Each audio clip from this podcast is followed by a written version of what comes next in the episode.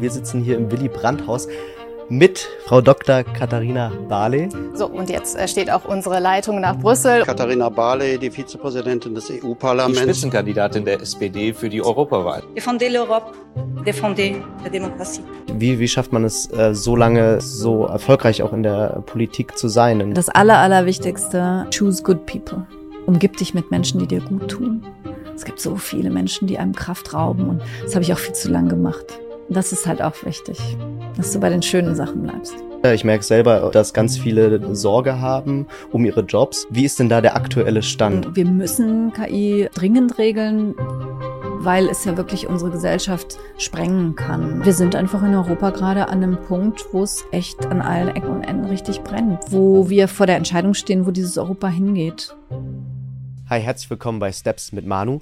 In dieser Folge bin ich sehr froh, mit Katharina Barley sprechen zu dürfen. Ich glaube, sie ist eine Person, die die meisten politischen Ämter innehatte. Sie war Verbraucherschutz- und Justizministerin, Familienministerin, Ministerin für Arbeit und Soziales, Generalsekretärin der SPD und aktuell ist sie Vizepräsidentin des Europäischen Parlaments. Nächstes Jahr 2024 kandidiert sie als Spitzenkandidatin für die SPD. In dieser Folge spreche ich mit ihr darüber, wie sie es geschafft hat, all diese politischen Ämter zu erlangen und auch wie sie das Ganze dann gemanagt hat. Ich spreche mit ihr darüber, was ihre Haltung ist zu dem Statement von Olaf Scholz zum Thema Migration im Spiegel und was sie meint, wie wir eigentlich AI in der Europäischen Union regulieren sollten. Also ich wünsche dir ganz viel Spaß in dieser Folge Steps mit Manu und freue mich, wenn es dir gefällt. Ciao.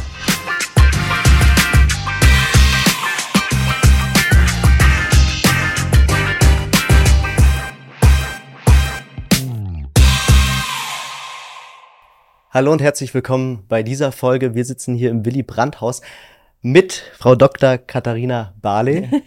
Äh, Den Doktor, den Doktor, weglassen. den, den, den lasse ich auf jetzt weg. Ja, aber bitte. ich, ich, aber ich habe ihn ehrlich erworben und selbst, selbst die Arbeit geschrieben. Das ist mir schon wichtig. Ja, sehr gut, sehr gut.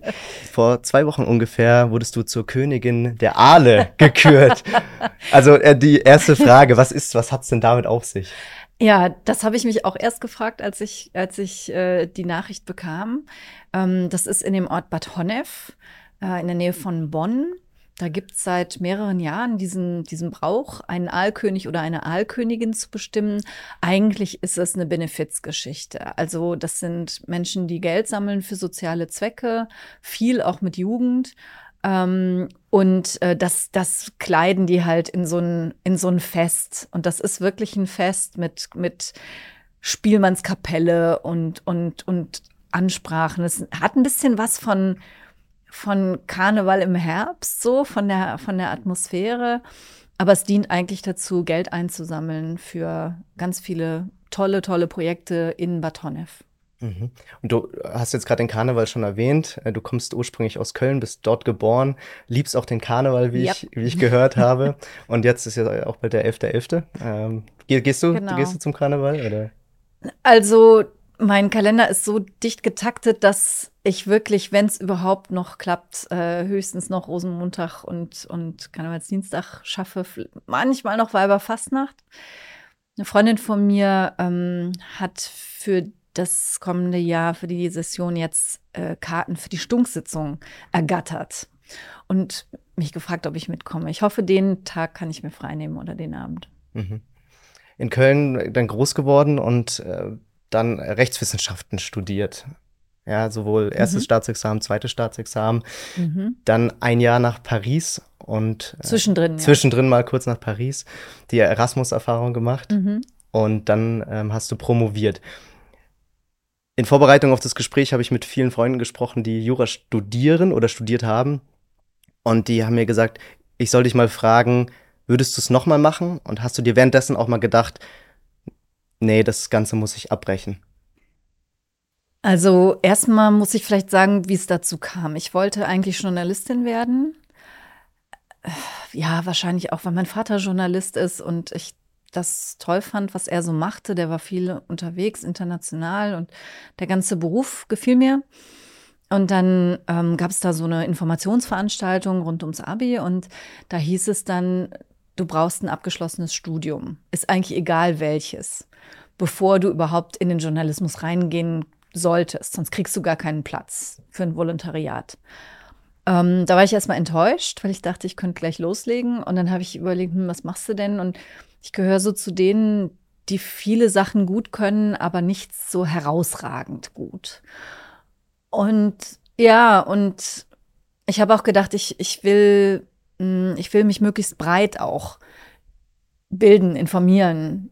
Hat ja auch was mit Journalismus zu tun, ne? Nicht nur auf eine Sache so einen Blick haben, sondern ein bisschen breiter. Und dann kam ich so eben auf, auf Jura, weil da kannst du am Ende Familienrecht machen, aber du kannst auch Staatskirchenrecht oder, oder internationales Recht machen. Also es ist, es, du hast danach unheimlich viele Möglichkeiten. Und das, das war mir, fand ich verlockend. So, und das habe ich dann angefangen und, mm, und bin sehr schnell in diesen öffentlich-rechtlichen Bereich gekommen. Grundrechte, Menschenrechte, Demokratie, Rechtsstaat.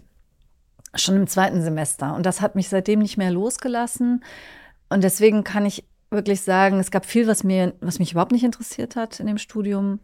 Aber dadurch, dass ich so eine Leidenschaft für diesen Bereich entwickelt habe, ähm, habe ich ans Aufhören eigentlich nie gedacht. Und ich bin im Nachhinein sehr froh, weil das Jurastudium, ähm, ja, das, es veraltet alles unheimlich schnell, was du da gelernt hast, weil Gesetze sich dauernd ändern. Aber die Techniken, also dass du lernst, Probleme von verschiedenen Seiten anzugehen und Argumente zu finden und die gegeneinander abzuwägen. Es hört sich vielleicht jetzt ein bisschen banal an, ist es aber nicht. Und das hilft in ganz, ganz vielen ähm, Bereichen in der Politik, ich finde sogar im Privatleben. Ähm, ja, dass man immer auch mal bedenken, wie sieht denn eigentlich die andere Seite aus? Gerade beim ersten Staatsexamen höre ich schon von vielen äh, Leuten, dass sie ja eigentlich das ganze Jahr nur zu Hause sitzen und büffeln. Und äh, also auch gerade eine enge Freundin von mir, die, äh, das war dann auch noch während der, der Hochphase von Corona. Mhm. Und da war die, die sozialen Kontakte sollen eh schon niedrig sein, aber da waren sie noch mal besonders äh, wenig. Oh, deswegen ging es dir dann nicht so, gerade als du dann für das erste, zweite Staatsexamen gelernt hast, dass du auch oder auch bei der Promotion ähnlich, dass es unglaublich einsam war und vielleicht auch einen frustriert, dass man sagt, oh, nee, das ist vielleicht dann doch nicht das Richtige, was ich hier gerade mache. Also ich kann immer am besten lernen im Gespräch. Das hat sich auch nachher nicht geändert. Und deswegen war ich immer ganz froh, dass ich solche Lerngruppen hatte.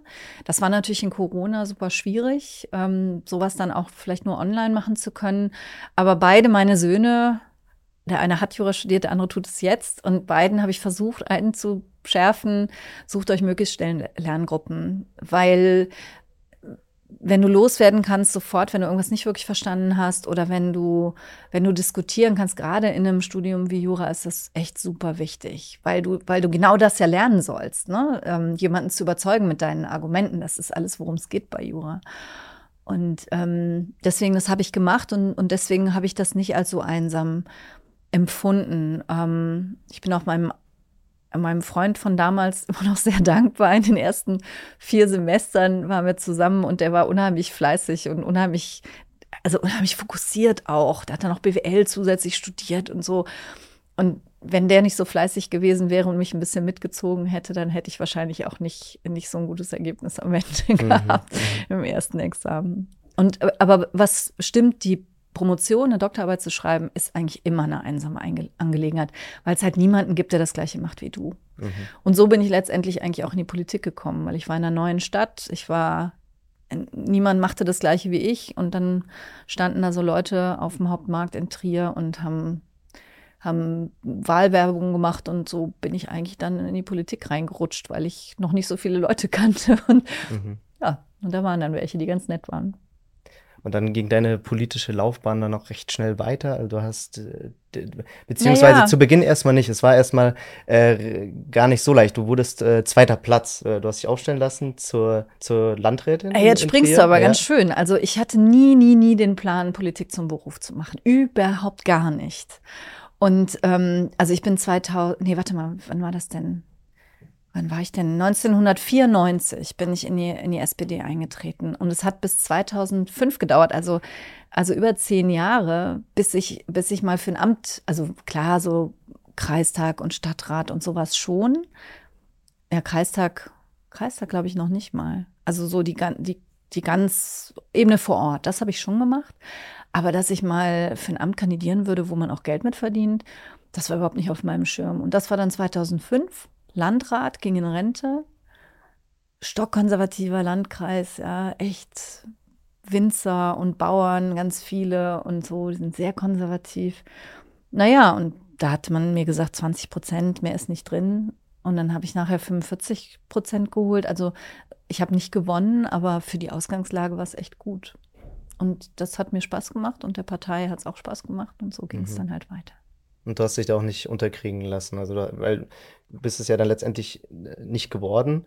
Hättest du ja auch sagen können, nee, ah, Politik, das ist nicht, das ist es nicht. Ich gehe wieder zurück, ich werde wieder, äh, werd wieder Anwältin. Du warst ja dann auch eine Zeit davor jetzt, aber auch in mhm. Hamburg ja. ähm, und äh, hast da im Medizinrecht gearbeitet als Anwältin. Also genau. das war dann nicht so, dass du gesagt hast, nee, ich gehe jetzt wieder äh, den, den, den klassischen Großkanzleienweg. Naja, ich habe ich hab dann weiterhin ehrenamtlich Politik gemacht, aber ich hatte, ich hatte Lust darauf bekommen, das auch, auch hauptberuflich zu machen. Und ich finde es total spannend, dass du die Frage so stellst, weil, ähm, weil ich habe das Gefühl, dass es immer mehr so wird, wenn man einmal nicht erfolgreich war, dann lässt man es sein.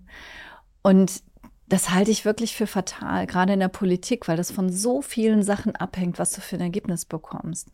Also gerade bei den Landtagswahlen, das ist halt auch immer vom Bundestrend abhängig. Und ähm, wie viel Einfluss hast du als einzelne Person überhaupt? Ne? Weil, weil da ist ja schon ein ganzes Umfeld, in das du kommst. Leute haben schon eine Idee von einer Partei.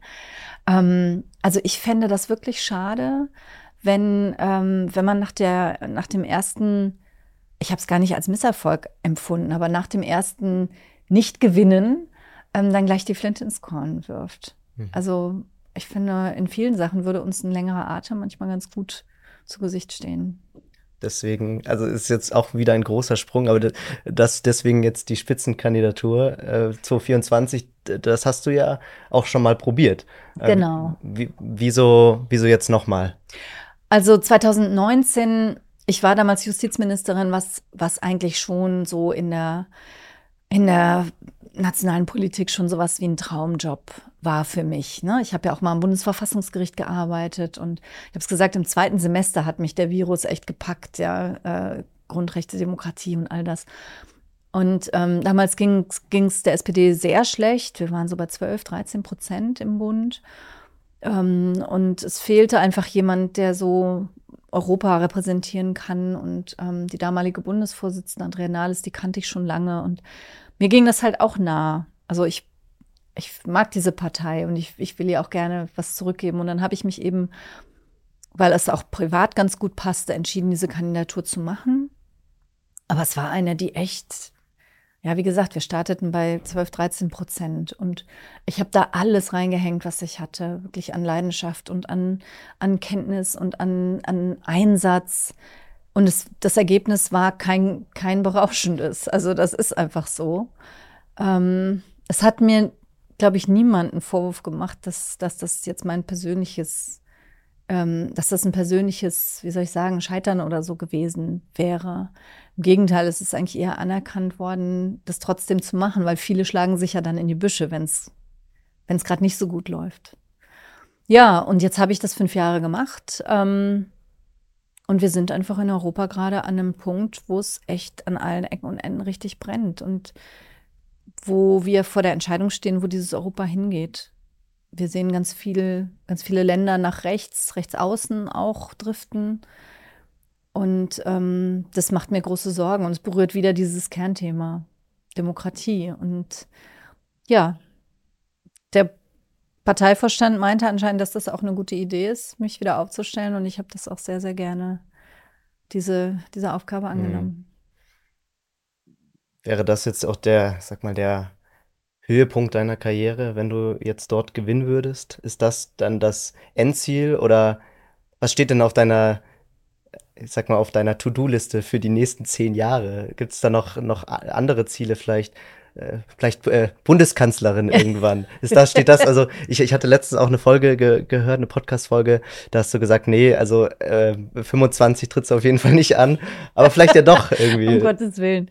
Also, ähm, also bei der Europawahl ist es ja ein bisschen anders als bei einer nationalen Wahl. Ähm, dass, ähm, dass ja die Kommission, das ist so ein bisschen was wie unsere Regierung, ja nicht nach den, ähm, nach den Ergebnissen der Europawahl ähm, sich nachher bildet, sondern die Kommission bildet sich so, dass jeder Mitgliedstaat eine Person entsendet. Unabhängig davon, welche politischen Farben das jetzt sind. Ja, also wenn wir ganz viele konservativ-rechtspopulistische Regierungen haben, die wir im Moment haben, dann, dann entsenden diese Regierungen jeweils eine Person in die Kommission. Und wenn jetzt in der, im Europäischen Parlament wir gewinnen, dann heißt das nicht, dass wir dadurch Posten bekommen, sondern es heißt, dass wir eine Mehrheit im Parlament bekommen. Also es ist eine politische Frage. Und die ist deswegen dieses Mal eben gerade so wichtig, weil uns die nationalen Staaten, also der Rat und die Regierung, damit auch die Kommission als Folge davon eben nach rechts bis rechtspopulistisch kippen werden. Das sehen wir jetzt schon, weil es diese Regierung schon gibt. Das heißt, die dritte Ebene, die die Gesetzgebung macht, ist das Parlament. Und deswegen ist es ja so wichtig, dass wir da eine progressive, eine freiheitliche, ähm, eine sozialdemokratische aus meiner Sicht ähm, Mehrheit brauchen als Gegengewicht zu diesen rechtspopulistischen Regierungen. Und das ist mein Ziel. Das ist gar nicht ein persönliches Ziel, ich will den und den Posten haben, sondern es ist das Ziel, dass wir weiterhin ein Europa haben, was, ja, was progressiv ist. Mhm. Das ist jetzt, das ist jetzt auch dein, wahrscheinlich auch eine Form von persönlichem Ziel. Das mhm. ist dir persönlich auch äh, wichtig. Ähm, trotzdem gibt es da sicherlich auch noch eine andere Form von persönlichem Ziel. Ähm, oder nicht? Oder ist, ist jetzt die nächsten Jahre, äh, ist das deine, deine Vision, die dich antreibt, aber gibt es da nicht auch noch irgendwie in, in, Form von einem Posten, in Form von Karriereambition, was, was du, was noch offen ist? Ich meine, du hast ja wirklich schon viele Positionen gehabt innerhalb von relativ kurzer Zeit. Also mein ganzes Leben lang ist eigentlich so verlaufen, dass ich das, was ich mache, mit echt allem, was ich habe, tue und sich dann Türen auftun. Also das hört sich jetzt vielleicht ein bisschen ein bisschen romantisch an, aber so ist es einfach gewesen. Also zum Beispiel diese Station am Bundesverfassungsgericht, die für mich unheimlich viel bedeutet hat, das ist ein großartiger Ort, um zu arbeiten, kam eben dadurch zustande, dass meine spätere Chefin erstens Beziehungen zu dem Ort hatte, wo ich bis dahin gearbeitet habe, aber wir haben dann eine, eine Diskussionsveranstaltung gemacht und der hat das gefallen, was ich gesagt habe. Und dann hat sie sich das näher angeschaut. Und so ist es eigentlich immer gegangen. Also ich bin ich bin hier in den Bundestag eingezogen und da war eine Frau, die hatte auch am Bundesverfassungsgericht gearbeitet. Die war bis dahin Justiziarin der SPD-Fraktion, also die Frau, die für alles Rechtliche verantwortlich ist. Ist schon ein wichtiger Posten dort. Und dann hat die mich gesehen und hat gesagt, Mensch, du, ich mache jetzt demnächst was anderes. Eigentlich wäre das doch genau was für dich. Da war ich gerade einen Monat im, im, Bundestag. Dann war ich in diesem, in diesem Posten im geschäftsführenden Fraktionsvorstand damit gleichzeitig automatisch. Und dann sagte ein Kollege nachher dem, dem Sigmar, Gabriel, dem Parteivorsitzenden, als der eine Generalsekretärin suchte, sagte der, Mensch, du, da haben wir eine, die ist neu, die bringt da irgendwie so einen anderen Ton rein. Guck dir die doch mal an. Also irgendwie, ich habe nie gesagt, da will ich hin. Ähm, schon so die Richtung, aber nicht einen konkreten Posten. Und ich bin damit sehr, sehr gut gefahren. Wie weit hast du im Voraus geplant? Paar Monate oder ein Jahr. Also, in gewisser Weise muss man ja schon seinen, seinen Weg äh, äh, ja, planen, oder? Ja, das ist eine gute Frage. Ich weiß, dass das viele Menschen tun. Ähm, in meinem Leben, wie gesagt, ist es wirklich echt anders gekommen. Mhm. Ähm, und das mag ganz viel Glück gewesen sein, aber es ist auch vielleicht manchmal so, dass man dass man auch die Augen und Ohren aufhalten muss und dann auch, wenn sich was bietet, auch wirklich Ja sagen muss und auch mutig sein muss. Also als, als Bundestagsabgeordnete, die gerade ein gutes Jahr im, im, im Bundestag war, dann zu sagen, ich werde Generalsekretärin dieser großen, stolzen und ältesten Partei in Deutschland, da, ich mache dann sowas, ne? Ähm, weil ich da auch, auch Zutrauen habe. Und das ist auch, finde ich, echt gut gelaufen. Aber manchmal denke ich, wenn man sich zu fest vornimmt, ich will unbedingt in eine Großkanzlei zum Beispiel, wie das hm. in der Generation jetzt meines älteren Sohnes viele machen, dann hat man überhaupt nicht mehr die Offenheit zu gucken, gerade im Bereich Jura, was du für unendliche Möglichkeiten hast. Ich wollte unbedingt in ein Parlament. Ab welchem Zeitpunkt? Ähm, ja, eigentlich schon, also in ein Parlament, ich meine jetzt als Juristin, ja, gar nicht als ja, Abgeordnete, ja. als Juristin. Ähm, aber da gibt es ja nur ganz wenig Stellen. Mhm. Ich habe mich dann da beworben. Da hatte ich noch gar kein Examen, so mit meinem Probeexamen, was völlig irre war, weil gerade eine Stelle im Bundesrat ausgeschrieben habe ich natürlich nicht bekommen. Ähm, und dann habe ich mir gedacht, na gut, also einen Plan B brauchst du. Und ich hätte auch gerne Medizin studiert, habe ich mir nicht zugetraut, weil ich so schlecht in Bio war und in Physik und in Chemie. Bio ging es noch. Kenn ich. Ja. Bei mir war Bio auch das, äh, das beste Fach von, von diesen genau, dreien. Genau, von den dreien. Ne? ja, ja. Das ist immer noch das. Da konnte man immer ganz gut auswendig lernen. genau. Ja. Ähm, naja, und dann habe ich gedacht, da machst du halt Medizinrecht. Dann hast du Mhm. so ein bisschen was gekoppeltes, so als Plan B. Und auch da wieder, ja, mein damaliger Freund, späterer Mann, dem lief ein, echt, ein Rechtsanwalt aus Hamburg über den Weg und die kommen ins Gespräch und dann stellt sich heraus, die brauchen ganz dringend eine Anwältin oder einen Anwalt für Medizinrecht. So kam ich an meine erste Stelle. Ja, also äh, ich, ich plädiere immer dafür, ähm, ehrgeizig zu sein, aber sich nicht zu stark zu fixieren, weil dann lieber auch ein bisschen die Augen links und rechts haben. Es, es gibt so viele großartige Orte, wo man arbeiten kann, die man, die man so auf den ersten Blick gar nicht sieht. Mhm. Dir ist auch ein Thema ganz besonders wichtig. äh, Das, das Thema Feminismus äh, steht in deiner äh, Twitter. Ich wollte schon Tinder sagen. steht in Nee. deiner äh, äh, Twitter-Bio steht ga- ganz, ganz zu Beginn äh, Feminismus. Und äh, du, du sagst auch oft in Podcasts, dass wenn du junge Frauen triffst, dass du, du vor allem denen sagst, hey, sei mutig, ähm, hab einfach dieses, diese positive Einstellung, auch das wird schon, was, was man vielleicht Jungs dann eher nachsagt. Ähm, jetzt vielleicht auch nochmal hier die Chance, gerade an junge Frauen äh, zu appellieren. Was, was würdest du jungen Frauen raten? Also ich formuliere das meistens so, warte nicht, bis du zu 100% sicher bist, dass du es zu 100% gut machen willst, wirst. Weil das ist das, was viele Frauen machen und ich selber gehörte eigentlich auch dazu. Wenn bei dieser ersten Kandidatur nicht völlig klar geworden äh, gewesen wäre, dass ich das nicht werde, ja, dass ich eigentlich gar nicht, ich hatte ja überhaupt keinen Druck, dann hätte ich es vielleicht nicht gemacht. Also wenn, wenn von mir erwartet worden wäre, dass ich gewinne, das hätte ich mir dann vielleicht auch in, beim ersten Mal gar nicht zugetraut. Und deswegen nochmal, um nochmal auf das Scheitern zurückzukommen, deswegen ist mir das so wichtig zu sagen, ich meine, Helmut Kohl, ich glaube, der hat viermal, dreimal, viermal kandidiert, bis der wirklich Bundeskanzler war. Der hat, der hat mehrmals verloren. Ähm, und so ist es vielen in der Geschichte gegangen. Wir leben jetzt in einer Zeit, wo, wenn du einmal verloren hast, es direkt heißt, mm, next, ja, Mm, mm. thank you, next. Und ähm, das halte ich eben für echt fatal. Und meine Erfahrung ist, es ist natürlich super, super unterschiedlich. Das sehe ich ja bei meinen beiden Söhnen schon, wie unterschiedlich das auch unter Jungs oder unter Männern ist. Aber tendenziell trauen sich Männer eben mehr zu und machen das einfach und, und sind auch von sich überzeugter. Wie gesagt, längst nicht alle, ne? aber, aber so tendenziell. Und Frauen wollen es immer perfekt machen. Ich auch. Auch immer noch, muss ich sagen. Ich bereite mich, glaube ich, auch immer noch anders auf Termine vor, als das die meisten Männer mit meinem Hintergrund tun. Ähm, und das ein bisschen abzulegen und zu sagen, wenn du es, ähm, wenn du es zu 80 Prozent von deinem eigenen Erwartungsdruck machst, dann ist es immer noch doppelt so gut, wie die anderen es von dir erwarten, ja, oder wie es die anderen machen würden. Also einfach mit sich selber nachsichtiger ähm, zu sein und mehr Zutrauen zu sich selbst haben. Und es ist echt nicht schlimm, wenn du mal verlierst. Hätte, hätte ich gewonnen damals in der Landratswahl, wäre ich ja nicht Justizministerin geworden. Dann wäre ich jetzt Landrätin des Landkreises Tresaburg, was schön ist. Ja.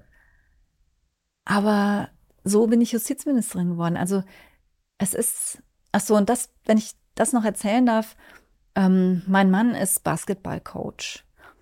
Ähm, ein richtig guter. Und der hat irgendwann mal zu mir gesagt, weißt du was, ich glaube, du hast in deinem Leben nicht genügend Misserfolge gehabt. Weil dich auch dann ein Misserfolg so beschäftigt. Ich habe immer, ich war immer gut in der Schule, ich war immer sozial eingebunden, bei, beim Sport immer so am Anfang ich habe immer für alles irgendwie Talent gehabt. Mhm. Ähm, so, so, ja. Und das rächt sich am Ende, ja. Es ist total wichtig für die eigene Entwicklung, dass man auch mal lernt, mit Misserfolgen umzugehen. Und, und ähm, wenn das zu spät kommt im Leben, wie bei mir, dann knabbert man da auch, glaube ich, ganz anders dran. Wie äußert sich das? Naja, äh, zum Beispiel diese, diese Europawahl, die, die steckt mir echt noch richtig in den Knochen, obwohl mhm. ich weiß, dass ich mir selber da wirklich nichts vorzuwerfen habe. Ähm, also für meine eigenen, vielleicht wirft mir jemand anders was vor, aber für meine eigene Erwartung. Und ähm, andere würden dann vielleicht sagen, ja, scheiße, und mhm. jetzt, jetzt einfach weitermachen. Ich habe natürlich weitergemacht, aber es hängt mir einfach noch in den Knochen. Und, mhm. und das, das hemmt dich dann auch ein Stück weit. Ne? Wenn du dann auch denkst, oh, war ja, ähm, mal gucken, wie das dann jetzt beim nächsten Mal wird und so ich würde da gerne auch freier rangehen. Und, und ich glaube, das liegt daran, ähm, dass ich als, als junger Mensch eigentlich wenig mit solchen Rückschlägen, ich will es gar nicht Niederlagen nennen, sondern Rückschlägen umgehen musste. Ein Rückschlag heißt ja eigentlich nur, du wirst ein bisschen zurückgesetzt und du musst mhm. nochmal anfangen.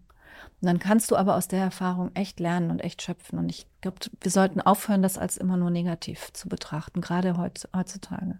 Und was, de was denkst du, lernt man aus einem Rückschlag? Also was ist das, wenn, wenn du jetzt damals mehr Rückschläge gehabt hättest, wie würde sich das heute bei dir dann anders äußern? Also ich glaube, man lernt wahnsinnig viel. Man lernt zum, zum Beispiel, was echt ist und was nicht echt ist. Also wer ist dann noch da? Mhm. Wenn du Erfolg hast, dann sind alle da. Das ist keine Kunst. Und dann, wenn es schief geht, wer ist dann an deiner Seite? Also ich bin unheimlich, ich war ich glaube, ich bin es immer noch. Ich habe so ein irres Urvertrauen zu Menschen. Das Britische. Ist das britisch? Ich, ich, ich, ich, glaube, du hattest das gesagt in irgendeiner Podcast-Folge, dass so ein bisschen, dass die Briten, dass man den Briten nachsagt, dass sie so ein Urvertrauen haben. Äh, ach so, jetzt weiß ich, was du meinst. Du meinst dieses Buch von Annette Dittert. Ähm, äh, ah, wie heißt es noch? London Calling heißt es, glaube ich, oder so, wo sie über, äh, mit Leuten spricht über den Brexit. Hm, das ist weniger das, sondern das ist dieses Urvertrauen, dass es gut wird am Ende. Mhm. Das haben die Briten. Mhm. Ich würde nicht sagen, ein Urvertrauen zu Menschen, aber das, mhm. das Vertrauen am Ende wird es gut. Und mhm. wenn es noch nicht gut ist, dann ist es noch nicht das Ende, so ungefähr. Hm, ja, also das ist etwas, was man lernen kann, ähm, dass du eben nicht ganz so vertrauensselig bist, wie ich es zumindest war. Ähm, du lernst sehr viel über dich selbst. Ja, was, was motiviert dich eigentlich am Ende? Und warum willst du eigentlich diesen Erfolg haben? Ja, ist es wirklich was, was aus dir kommt? Ja, die Leute glauben mir nicht, so wie du vielleicht auch ein bisschen, mhm. dass es mir wirklich jetzt um Europa geht, sondern es muss doch irgendwie was für dich da drin sein. So, ne? Die Frage kriege ich ja ganz oft gestellt. Ich glaube, dass du besser bist, wenn es dir nicht um dich selbst geht, sondern wenn du wirklich von der Sache überzeugt bist und für irgendwas total brennst, dann bist du, glaube ich, besser. Und wenn du dann zurückgeworfen wirst, dann setzt du dich vielleicht auch nochmal dahin und sagst, was liegt es vielleicht auch daran? Ja? Wollte ich das wirklich oder hat mich da irgendjemand reingequatscht? Mhm. Ähm, oder mache ich das nur, weil meine Eltern das wollen? Oder sowas. Ja? Mhm. Du lernst stärker zu werden, ähm, auch selbstkritischer. Ach, du lernst ganz, ganz viel. Das ja. weiß ich jetzt.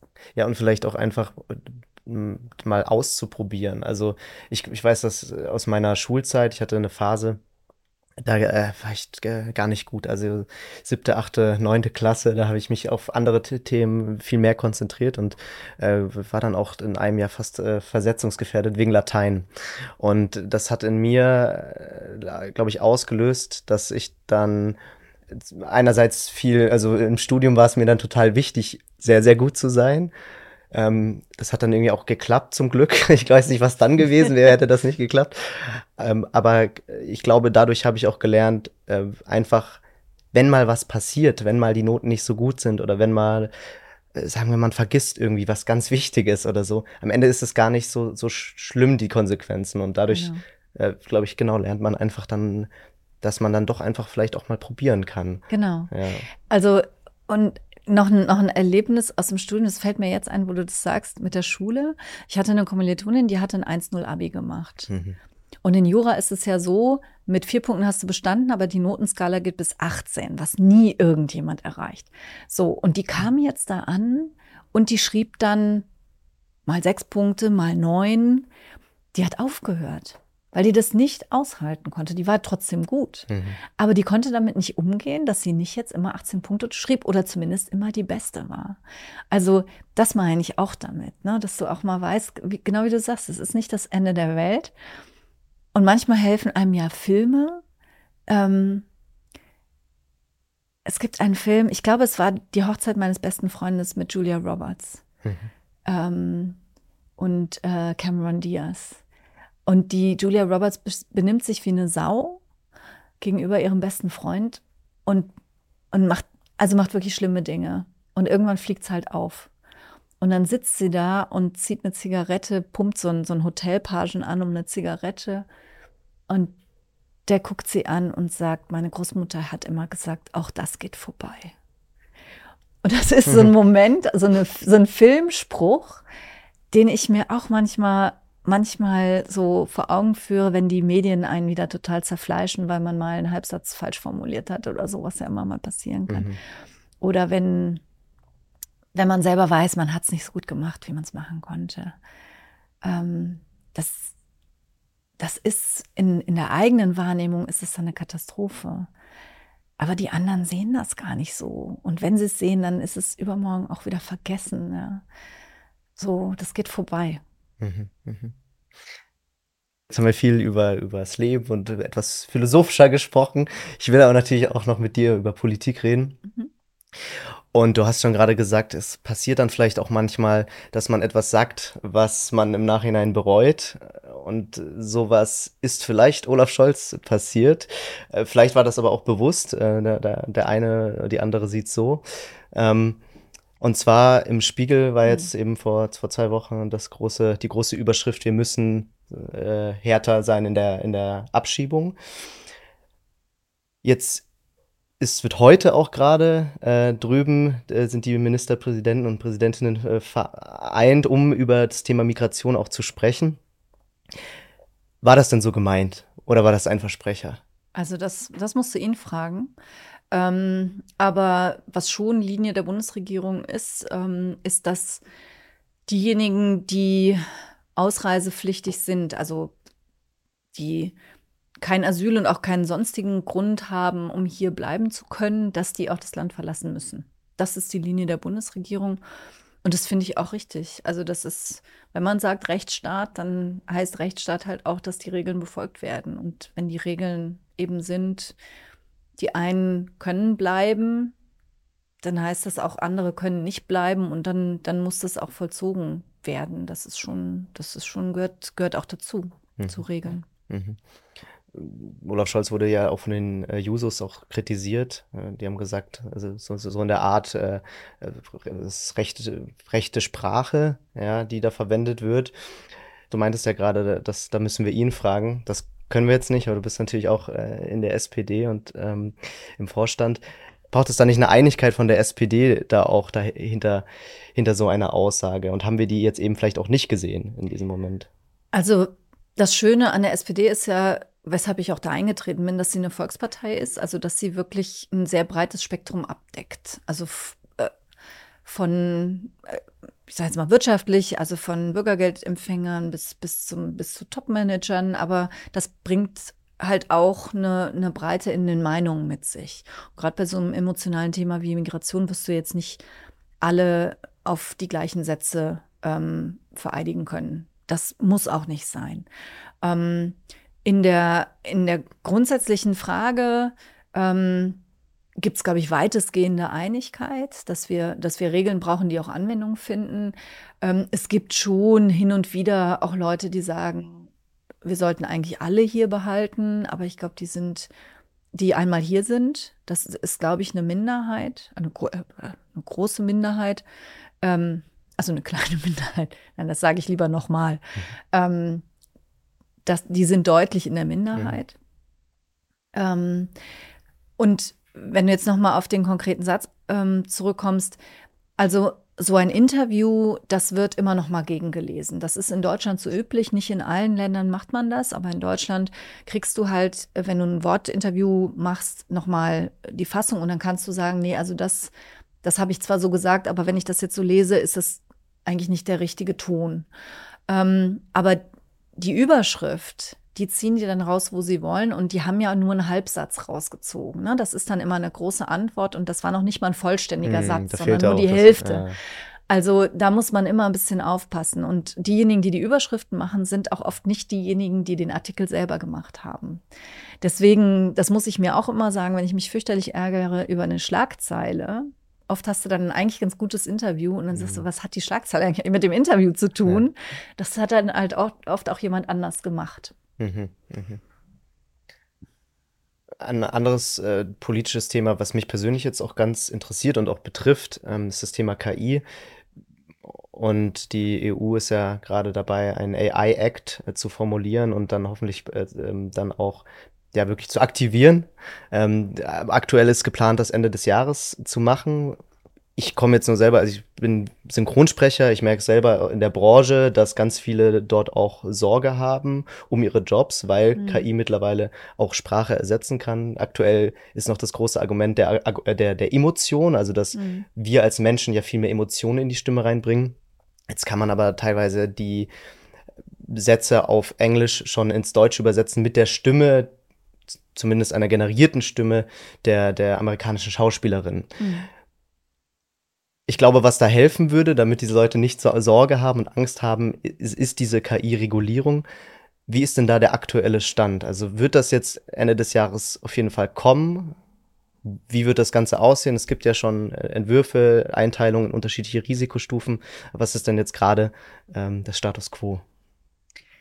Also erstmal möchte ich sagen, dass die Europäische Union der erste ähm, Bereich in der ganzen Welt ist, der das anpackt. Also wir werden wohl die ersten sein, die KI überhaupt gesetzgeberisch regeln. Das finde ich schon mal schon mal echt gut. Das waren wir auch. Wir waren auch Vorreiter in, in anderen Fragen bei Digitalisierung. Da, da ist Europa echt ganz vorne. Ähm, und dann vielleicht noch ein Wort zur Gesetzgebung. Es ist so, dass die Kommission, also unsere quasi Regierung, eine, einen Vorschlag vorlegt. Das kann nur sie. Und dann gibt es eben das Parlament, das eine Position hat. Und dann gibt es den Rat, die Mitgliedstaaten, die eine Position haben. Und wir müssen dann nachher verhandeln miteinander. Und in dem, in dem Stadium sind wir gerade. Wir haben beide unsere Anmerkungen gemacht zu diesem Vorschlag und versuchen jetzt uns zu einigen. Deswegen kann man noch nicht 100 Prozent sagen, was da am Ende wirklich rauskommt. Ähm, du hast es gesagt, es geht um eine Einordnung in Risikostufen, weil wir können ja jetzt nicht sagen, diese KI wird so behandelt und diese KI hat die Grenzen, weil wir überhaupt nicht abschätzen können, wie sich das Ganze weiterentwickelt. Wir müssen also eine grundsätzliche Regelung treffen. Und das versuchen wir zu sagen, es gibt Formen von KI, die wir total verbieten. Ähm, zum Beispiel sowas wie in China, dass dein ganzes Leben eigentlich nur noch von KI gesteuert wird. Also wenn du mal bei Rot über die Straße gegangen bist, das haben gleich zig Videokameras mit Mhm. Gesichtserkennung registriert und dann bekommst du einen Abzug bei deinem, bei deinem Score und dann kriegst du einen Tag weniger Urlaub. Oder irgend, also so läuft das ja mehr oder weniger, ne? Kennst du äh, die Black Mirror-Folge? Nee. Ähm, sehr interessant. Also da geht's, äh, Black Mirror, ich weiß nicht, ob du das generell kennst. Ähm, Wo du hinter so einem Spiegel Genau, das ist, das ne? ist eine Serie, die, äh, ich glaube, auf Netflix äh, Mhm. läuft und da wird eben die Zukunft gezeigt, aber sehr dystopisch. Und da gibt es eine Folge, wo wir eben diese Scores haben und die werden dir dann über deine Augen, sieht man die Ja. Scores dann neben den Menschen und je nachdem, was wie dein Score ist, musst du dann in die eine Schlange oder in die andere.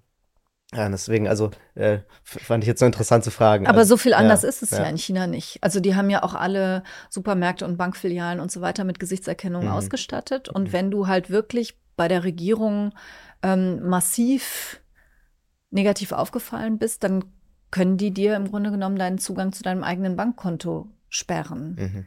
Und die, die brauchen überhaupt niemanden mehr einzusperren oder zu foltern oder so, sondern die, die können dich einfach, die können deine Existenz so, so unmöglich machen, ähm, über, einfach nur über KI. Und sowas verbieten wir. Ähm, dann haben wir eine, eine andere Kategorie, wo wir sagen, ähm, das halten wir für gefährlich.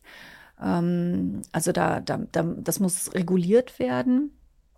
Ähm, da, da ist es so, dass ähm, dass es eine, eine Einheit geben wird, wo, wo man das anmeldet und die sagt dann, ist okay oder ist nicht okay.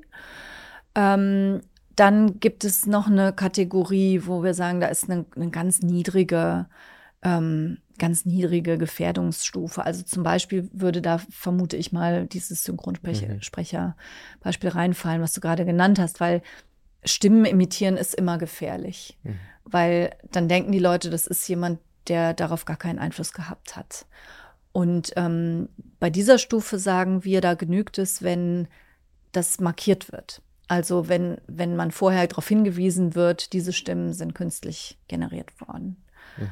Ähm, das spielt vor allen Dingen bei Deepfakes natürlich eine Rolle oder bei, ähm, also bei, bei Videos, wo du zum Beispiel Obama siehst, der gerade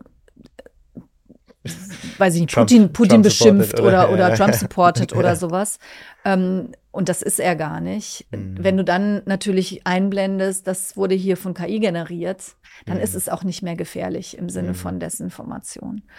Und schließlich gibt es die vierte Kategorie, wo man überhaupt nichts äh, befürchten muss, also die, dein Navi oder mhm. diese, diese ganz äh, banalen Dinge.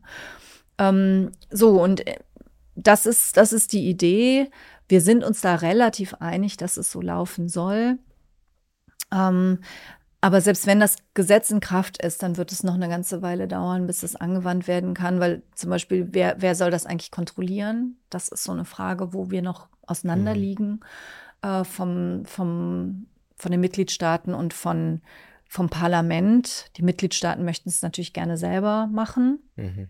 Da haben wir aber bei der Datenschutzgrundverordnung gesehen, dass das nicht so eine richtig gute Idee war. Ähm, das heißt, wir möchten das als Parlament gerne, gerne europäisch ansiedeln. Ähm, solche Fragen müssen dann noch geklärt werden. Aber wichtig ist, dass der Bereich erstmal überhaupt gesetzlich geregelt wird. Es gibt, es gibt ja im Moment im Grunde mhm. genommen keine Regeln. Die Regeln, die es gibt, die, die kommen jetzt äh, gerade von den USA. Jetzt vor einer Woche hat Biden diese Executive äh, Order ähm, verabschiedet ähm, zum Thema AI, wo man aber sagen muss, dass die ähm, weniger reguliert als jetzt das, was die EU wahrscheinlich plant. Genau. Ähm, China hat auch äh, schon länger, jetzt war glaube ich schon im Sommer äh, so eine Regelung. Äh, ja, aber das sind, das sind, das ist nicht vergleichbar mit dem, was wir machen. Ne? Wir wollen wirklich ein, ein System jetzt aufstellen, was im Idealfall ähm, alle weiteren Entwicklungen äh, von KI abdeckt ähm, für ganz Europa, egal wo du sitzt. Also es kommt nicht darauf an, wo jetzt der Hersteller oder der User oder was auch immer sitzt, sondern alles, was hier irgendwie eine Rolle spielt in Europa, ob es jetzt hier gespeichert ist, ob es hier, ob es hier genutzt wird, äh, egal, irgendein Bezug zu Europa ist davon erfasst. Ähm, also wir wollen wirklich da einen Standard setzen. Mhm, mh. So aller DSGVO. Genau, ja. genau. Wie gesagt, da hatte ich gerade neulich auch wieder eine, ähm, eine Podiumsdiskussion zu bei den bei den Münchner Media Da war ich auch tatsächlich. Genau, ja. genau ähm, wo die Vorsitzende des Ethikrates wieder gesagt hat, also die europäische Regelung ist super, aber was Deutschland daraus gemacht hat, ist nicht so doll. Und das wollen wir jetzt halt verhindern. Ja. Jetzt äh, ist das natürlich erstmal ein ambitionierter Gedanke. Ähm, es gibt aber auch Kritiker, die sagen, hey, klappt das überhaupt? Wird das vielleicht scheitern? Und viele sagen auch, ja, das ist zu viel, zu viel Regulierung. Gerade die AI-Befürworter ähm, und die Firmen, die vor allem die, die jungen Startups äh, jetzt in Deutschland, die hochkommen im Bereich AI, sagen, das ist viel zu viel und wir werden im Wettbewerb abgehängt gegenüber den USA, weil die durften ja quasi in einem frei, freien Free Market entwickeln. Ähm, was, was hast du dem zu entgegnen? Ähm, also es gibt auch durchaus ganz andere Stimmen, ähm, die, die aber dann ein bisschen über den eigenen Tellerrand hinausschauen und sagen, wir müssen KI ähm, dringend regeln, weil es ja wirklich unsere Gesellschaft sprengen kann. Also Desinformationen haben wir bisher noch nicht so, nicht so richtig angesprochen. Da ist ja KI, spielt ja KI eine große Rolle und ähm, wir sehen das gerade von Russland aus, von Nordkorea aus, dass wir da massiv attackiert werden. Ähm, und wenn wir das nicht regeln, dann, dann hat das Folgen für unsere Gesellschaft, die wir wirklich nicht, nicht in Kauf nehmen wollen und können. Ähm, und die Frage ist ja, wie man es am Ende ausgestaltet. Also dadurch, dass wir ähm, diese Stufen wählen und du ja nur eine Stufe hast, wo du sagst, das muss, das muss eine, es muss eigentlich genehmigt werden sozusagen. Und auch da sagen wir als Parlament, ähm, wir wollen es gar nicht genehmigt haben, sondern du musst es nur anzeigen. Und wenn du nicht innerhalb von einer bestimmten Frist hörst, äh, nee, ähm, müssen wir uns nochmal genauer anschauen, dann, dann kannst du es einfach machen. Ähm, die Alternative ist halt, du, kann, du lässt es erstmal einfach auf die Menschheit los und ähm, auch mit einem hohen Gefährdungsgrad, ähm, dann ist der Schaden natürlich schon eingetreten. Also das ist die Abwägung, die man, die man da treffen muss. Ähm, ja, und wie gesagt, es, es hat echt Sprengkraft. Nach meiner Einschätzung, was die Startups betrifft, da geht es eher um, um die Daten, die man nutzen kann. Also dass die, dass wir natürlich auch ähm, einen anderen Ansatz haben als zum Beispiel die USA. Wir sagen schon, die Daten gehören zum Menschen ähm, und man darf darüber entscheiden, ob die verwendet werden oder nicht. Und da gibt es in anderen Rechtsräumen halt mehr Möglichkeiten, um, um die Daten, aus denen du dann nachher die KI generieren kannst oder mit denen du sie füttern kannst, ähm, ja, wie, wie, du die nutzen kannst. Da mhm. sind wir auch restriktiver, das ist richtig. Mhm. Aber das halten wir auch für, für richtig. Ja. Die Frage, die jetzt kommen muss, äh, benutzt du denn selber KI schon in deinem Alltag? Und wenn ja, wie? Naja, ich glaube, man, man benutzt ständig KI, auch wenn man es gar nicht merkt. Ähm, ich habe einmal ChatGPT ausprobiert. Ähm, fand es irgendwie lustig, aber nicht sehr befriedigend, wobei ich nicht die aktuelle Version genommen habe, sondern die, die, äh, die frei zugängliche Vorgängerversion. Ähm, ich fand es ich fand's spannend. Ähm, aber ich hoffe, dass ich es immer noch merken würde, wenn meine Mitarbeiterinnen und Mitarbeiter mit dem Ding arbeiten würden. Mhm. Also zum Beispiel, mein, mein Mann hat ein Buch geschrieben und ähm, versucht das jetzt, also auf Englisch und das dann in Amerika verlegt und, und jetzt geht es darum, wie kriegt man das promoted und so. Und dann kann man da, ähm, kann man da gegen Geld Rezensionen kaufen. Mhm. Und erstens finde ich das sowieso blöd. Und zweitens habe ich mir die mal angeguckt und habe gedacht, also das, das fand Mer ich so offensichtlich, schnell, ja. dass das mit KI gemacht war. Ja, die ja. waren irgendwie wirklich banal und auch austauschbar und also da, da, da spürt es so richtig, dass da nichts Persönliches äh, drin ist. Ne? Ja. Jetzt wird äh, auf jeden Fall KI sicherlich in irgendeiner Form kommen in der Zukunft und ähm, deinen und meinen Berufsalltag begleiten. Mhm. Jetzt ist es aber wahrscheinlich auch nicht das Wichtigste. Und äh, deswegen möchte ich dich nochmal fragen, was ist dir denn besonders wichtig für deinen Arbeitsalltag? Was sind so Sachen, die du beachtest, wo gerade jüngere Menschen vielleicht auch was von mitnehmen können, sich was abschauen können? Gibt es da so ein paar Methoden, äh, die du, die du beachtest in deinem Arbeitsalltag? Oh, also ich bin generell mh, mm, relativ zurückhaltend darin, meine, meine Daten einfach rauszugeben. Das Hast du inzwischen WhatsApp? Ich habe inzwischen WhatsApp. Okay, okay. ich habe inzwischen WhatsApp. Ja. Ähm, aber du wirst ja ständig gefragt, ne? Einwilligen und selbst mein Mann, obwohl ich immer auf den einrede, äh, der klickt einfach immer einwilligen, wo ich sage, das ist jetzt ein Klick und wenn du Einstellungen und Speichern wie vor, wie, wie, wie vorgeschlagen oder ablehnen drückst, ja dann sind es zwei Klicks, ja. Also was soll denn das? Und gerade wenn du was kaufst, ne? Das ist ja bei, bei den unterschiedlichen Websites auch unterschiedlich. Also wenn, wenn du was von denen willst, zum Beispiel einen Artikel lesen oder so, dann habe ich dafür Verständnis, dass sie sagen, also wenn du dafür nichts bezahlen willst, dann bezahlst du halt mit deinen Daten. Ja. Aber wenn zum Beispiel du was bestellst im Netz, ja, dann wollen die ja was von dir. Und dann zu sagen, und zusätzlich wollt ihr noch mein, meine Daten, nö. Und mhm. dann, dann hast du ja auch keinerlei Beeinträchtigungen weiterzumachen auf der Website. Ähm, also das ist, was ich mache. Ich bin natürlich berufsbedingt auch immer sehr vorsichtig, wenn es um diese Frage Desinformation geht, mhm. weil mein Bereich ist Demokratie und Rechtsstaatlichkeit und da sehen wir eben die unglaublichsten Sachen, ähm, was da kommt und, und auch, ähm, dass sich Staaten dieser Desinformation bedienen.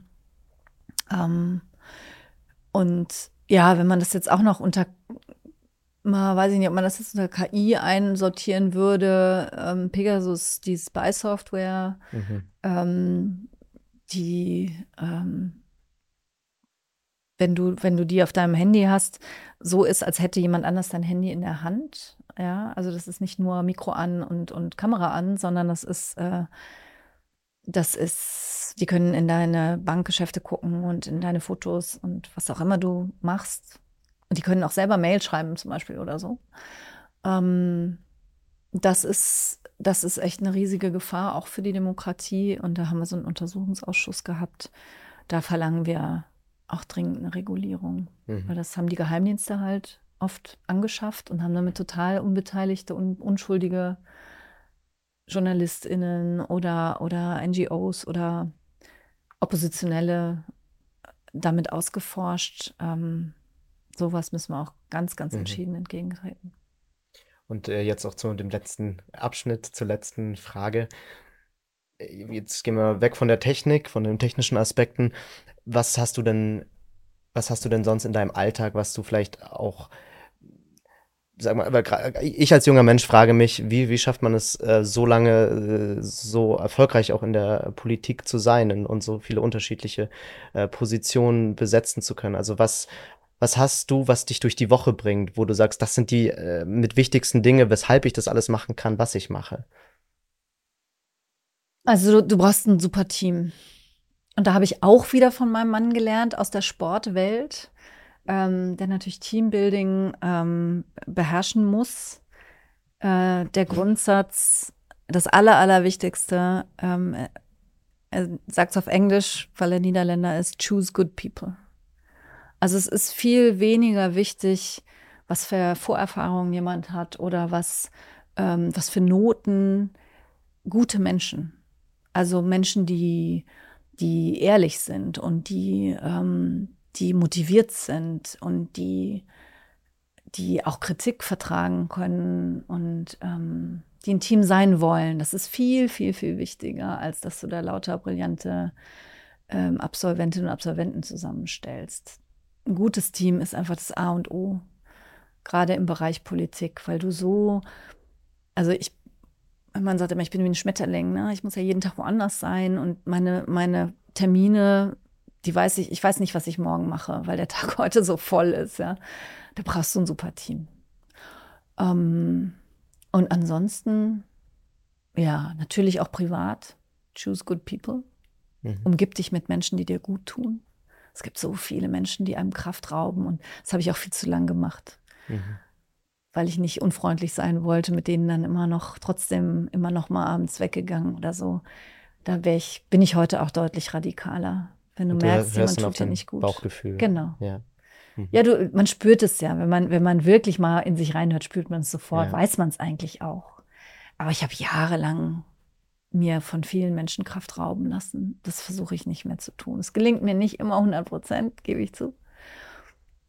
Ja, und ansonsten, Gott, was ansonsten? Wenn ich hier in Berlin bei meinen Freunden übernachte, die haben vier Kinder, alle in der Pubertät. Ähm, und wenn ich dann dahin komme, dann haben wir so ein Ritual, dann frage ich immer, was waren die drei schönsten Dinge, die dir heute passiert sind. Mhm. Und dann bist du immer gezwungen, wenn du gerade auch so in ganz schlechter Laune bist, an die schönen Sachen zu denken. Das ist halt auch wichtig, dass du bei den schönen Sachen bleibst, die dir passieren. Mhm. Und die, die nicht so schön ähm, verarbeitest, nicht wegdrückst, aber dich auch nicht unterkriegen lassen von denen. Das werde ich gleich machen im Anschluss von dieser Folge. Oh Gott, war das jetzt, äh, drüber war das jetzt schön oder nicht schön? Ja, das, das werde ich mir noch überlegen. nein, nein, ich glaube, das ist, äh, äh, es ist ein ähm, irgendwie eine schöne, schöne Aufgabe, ja, wie man in den, entweder in den Tag starten kann mhm. oder so einen mhm. Tag abschließen kann. Es gibt ja auch diese Methode des Journalings, dass man sagt, man schreibt jeden Tag auf irgendwie oder am Ende der Woche die drei Sachen, die ich gut fand. Oder ähm, dann noch was, ja. Mensch, mir fällt es gerade ein. Ich lerne so viel von diesem großartigen Mann. Der sagt auch, wenn ich manchmal so richtig schlecht gelaunt bin, dann sagt er, Moods can be altered. Stimmungen kannst du verändern, du selbst. Ja die Stimmungen, die, die kommen nicht über dich und, und haften an dir, sondern es ist deine Entscheidung, ob du jetzt schlecht gelaunt sein willst oder nicht. Ja. Das ist auch wahr. Ja, man merkt, dass er Basketballcoach ist. Total, ja ja, ja, ja, Und auch ein guter. Sehr schön. Äh, das war es jetzt auch äh, mit dieser Folge ähm, mit Katharina Barley. Vielen lieben Dank für das äh, tolle Gespräch und Dankeschön, es hat viel Spaß gemacht. Ja, fand ich auch. Wir sehen uns das nächste Mal, den nächsten Samstag mit dem nächsten Gast, der nächsten Gästin und bis dahin sage ich ciao. Danke.